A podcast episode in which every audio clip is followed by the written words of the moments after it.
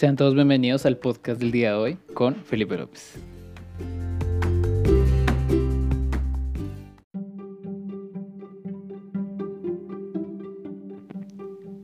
Genesis of Genius, una historia escrita por Carl Ludwigsen, un hombre entusiasta de la historia automotriz desde muy pequeño, ya que casi más de la mitad de toda su carrera de escritura fue basada en historias automotrices de marcas que hoy conocemos como Mercedes, Fiat, Ferrari, etc. Pero hoy hablaremos de la historia específica de una marca, de una marca que hoy representa performance, gama alta y sobre todo comodidad de diseño, una marca que creo que aquí todos les gusta. Se llama Porsche. Ferdinand Porsche, un hombre cuya importancia para su país fue tan alta que logró levantar económica, social y política a un solo país de solo crear y fabricar autos. Pero esto no lo hace más interesante. Lo que lo hace aún más interesante fueron sus invenciones y más que todo fue la importancia que tuvo sus ideas en el mercado automotriz, ya enfocándose en el mercado de motores. Pero ¿por qué fueron tan importantes sus ideas? Ferdinand Porsche fue uno de los inventores de la tecnología híbrida, ya que gracias a él tenemos los bocetos o más que todo la existencia de motores eléctricos rodando ya en este siglo, por lo que nos hace parte de lo que fue su legado como ideas de motores. También lo que fue ideas como motores del 356A Porsche o también como de los motores 356 Speedster, ideas de las que hablaremos más adelante. También cómo revolucionó su propia industria, tan solo mejorando pocos motores y también levantando a un país que se creía perdido en tiempos de posguerra, en equipo con el mayor dictador que se pudo conocer en ese tiempo y también en este. Por lo que Ferdinand Porsche creó un auto en equipo con Adolf Hitler, un auto enfocado en el mercado económico de gama baja, el Volkswagen Beetle como todos lo conocemos o el escarabajo. Ferdinand Porsche en tiempos de posguerra ayudó Alemania a recuperarse de tiempos muy malos económicos y políticos, ya que Alemania estaba pasando por momentos en los que la industria no podía jugar con hacer autos, o en este caso ya centrándonos un poco más en la industria de Porsche, motores muy pequeños, ya que casi el 85% de toda la inversión que hizo Porsche Motor Company fue en armamento y en autos para la guerra.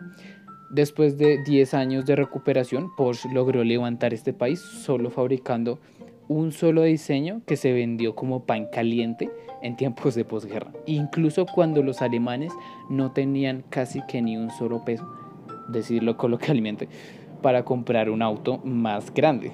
¿Y por qué más grande? Popularmente en tiempos de posguerra se acostumbraba a tener autos de alto chasis que les permitía tener mayor tracción, por lo que los terrenos en ese momento no eran como ahora que eran autopistas y carreteras pavimentadas, sino que casi todas las carreteras eran en tierra y también habían baches, etc.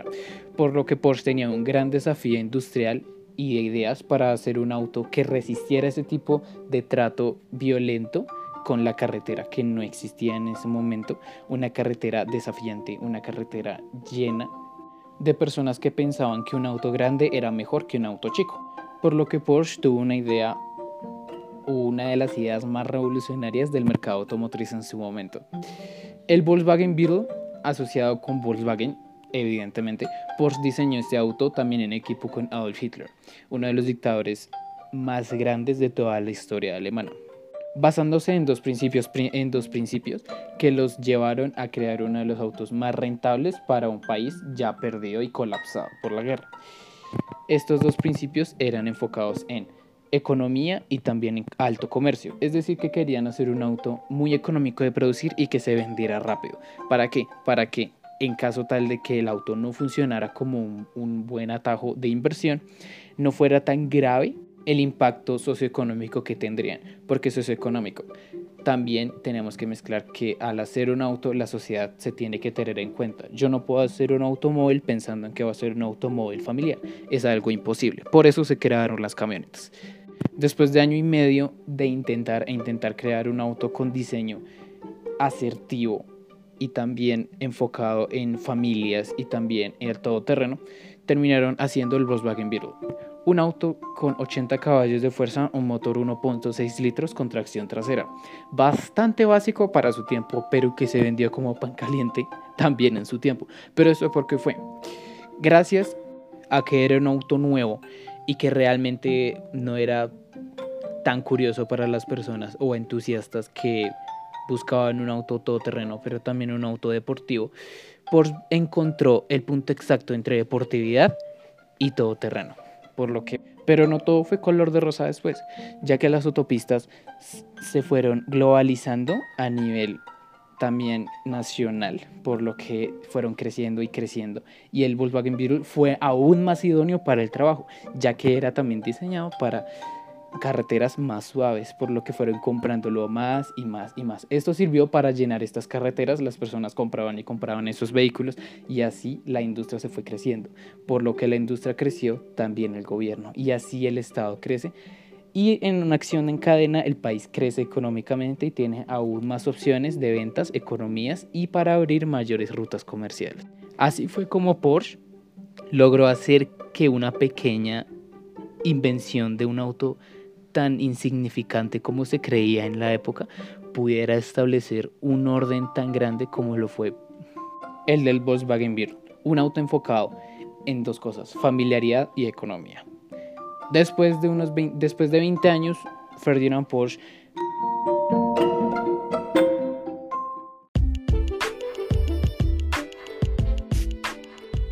pensaba que la industria familiar no era lo que le iba a mantener tanto tiempo en pie a su marca, ya que no quería que su marca se popularizara como una marca enfocada solo en las familias y en familias grandes y en familias pequeñas y camionetas y carro pequeño.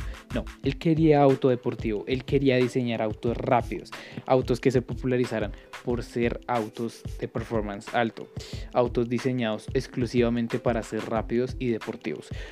Por esto, a inicios de su carrera, lo primero que hizo fue diseñar un auto enfocado en la tecnología híbrida, ya que él pensaba que la tecnología híbrida era mucho más rápida e eficiente que un auto de combustión interna tradicional en su tiempo. Por esto, Ferdinand Porsche pensó en diseñar el Porsche tipo 1 o el Porsche 1, que tenía 3 caballos de potencia y 80 kilómetros de autonomía. Es decir, que este auto con solo 3 caballos de potencia podía correr a 80 kilómetros por hora. Era realmente impresionante, incluso para este tiempo, ya que con tres caballos de fuerza realmente tiene más una moto Pulsar que ese auto. Sin embargo, este motor eléctrico era muy propenso a incendiarse por los componentes de la batería, ya que ahora los, los motores de ahora no, usaban, no usan los componentes que usaba Porsche en ese momento. Esa batería era combinada con gasolina y también con componentes fósiles, por lo que no era tan eléctrico como lo que Porsche publicaba. Sin embargo, hoy en día Porsche está muy inmerso en las últimas fases de desarrollo de un Porsche eléctrico como lo hacía Ferdinand Porsche, adelantándonos un poco más a este siglo XXI con el Porsche Taycan, su primer modelo completamente eléctrico. Pero ¿qué tenía este diferente al de Ferdinand Porsche? Obviamente muchísimas más características, ya que tiene la capacidad de recargarse 100 kilómetros en solo 4 minutos, por lo que este auto es extremadamente confiable y también de un diseño muy llamativo. Esto solo era un dato para que supieran que Porsche también ha avanzado conforme pasan los años. Luego del tiempo en que Porsche pensaba en inmersarse en las carreras para que su marca no se viera tan subestimada como él lo pensaría, diseñó un auto exclusivo para solo ser deportivo. Un auto que ni en siglos sería cómodo, porque en ese tiempo se pensaba que los autos de carreras no tenían que ser en absoluto cómodos, simplemente rápidos, brutamente.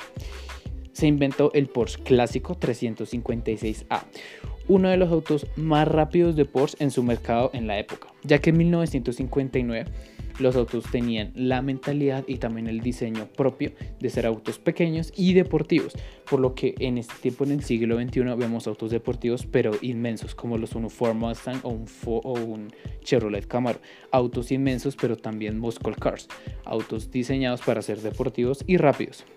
El 356A después fue modificado a ser un Speedster esta palabra Speedster se caracteriza por ser un auto exclusivamente enfocado en la deportividad y en el diseño aerodinámico.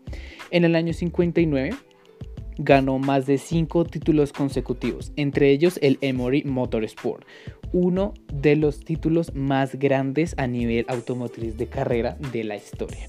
Sin embargo, este premio tenía el nombre de una empresa que terminó asociándose con Porsche gracias a su gran éxito, decidiendo así reconvertirlo en uno de los descapotables más rápidos del mundo, rindiendo homenaje a uno de estos modelos originales del 356A al modelo que fue un día también con un motor 2.4 litros con un propulsor que ofrecía 208 caballos de fuerza, algo extremadamente rápido también para la época.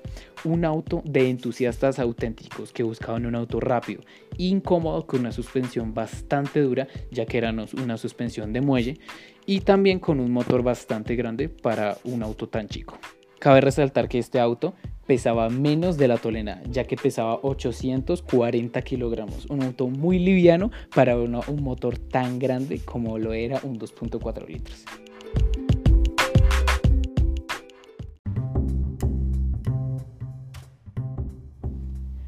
Ferdinand Porsche fue de las personas que más aportó a toda su generación.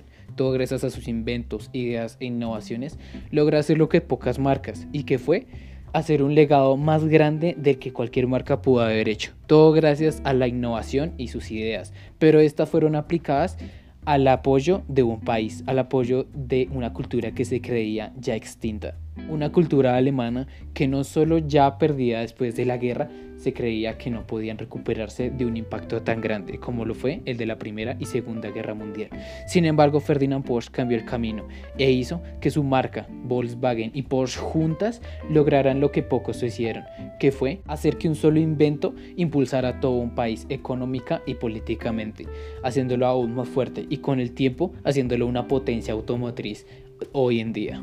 Esto se evidencia gracias a que casi el 60% de las marcas que hoy conocemos son alemanas, reflejándose en Volkswagen, Audi, Porsche, BMW, Mercedes, etc. Marcas que en su mayoría son de lujo y de confort altos. Por lo que como podemos ver, un legado de un auto que inició como un auto humilde de carreras o también de un auto que inició como un auto familiar todoterreno diseñado para carreteras livianas, realmente se fue diseñado para prevalecer hasta un siglo en el que se creía ya extinto.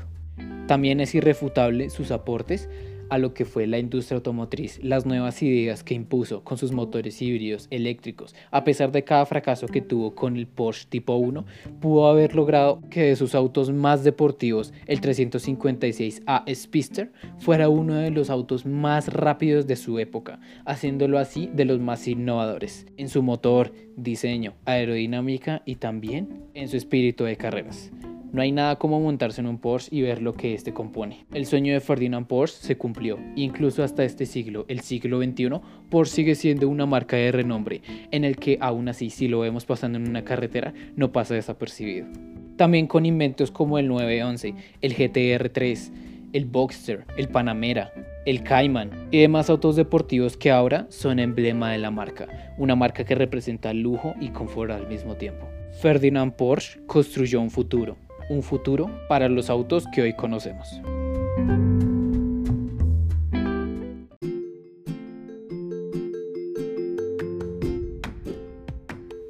Soy Felipe López y este fue el podcast del día de hoy. A todos ustedes, muchas gracias.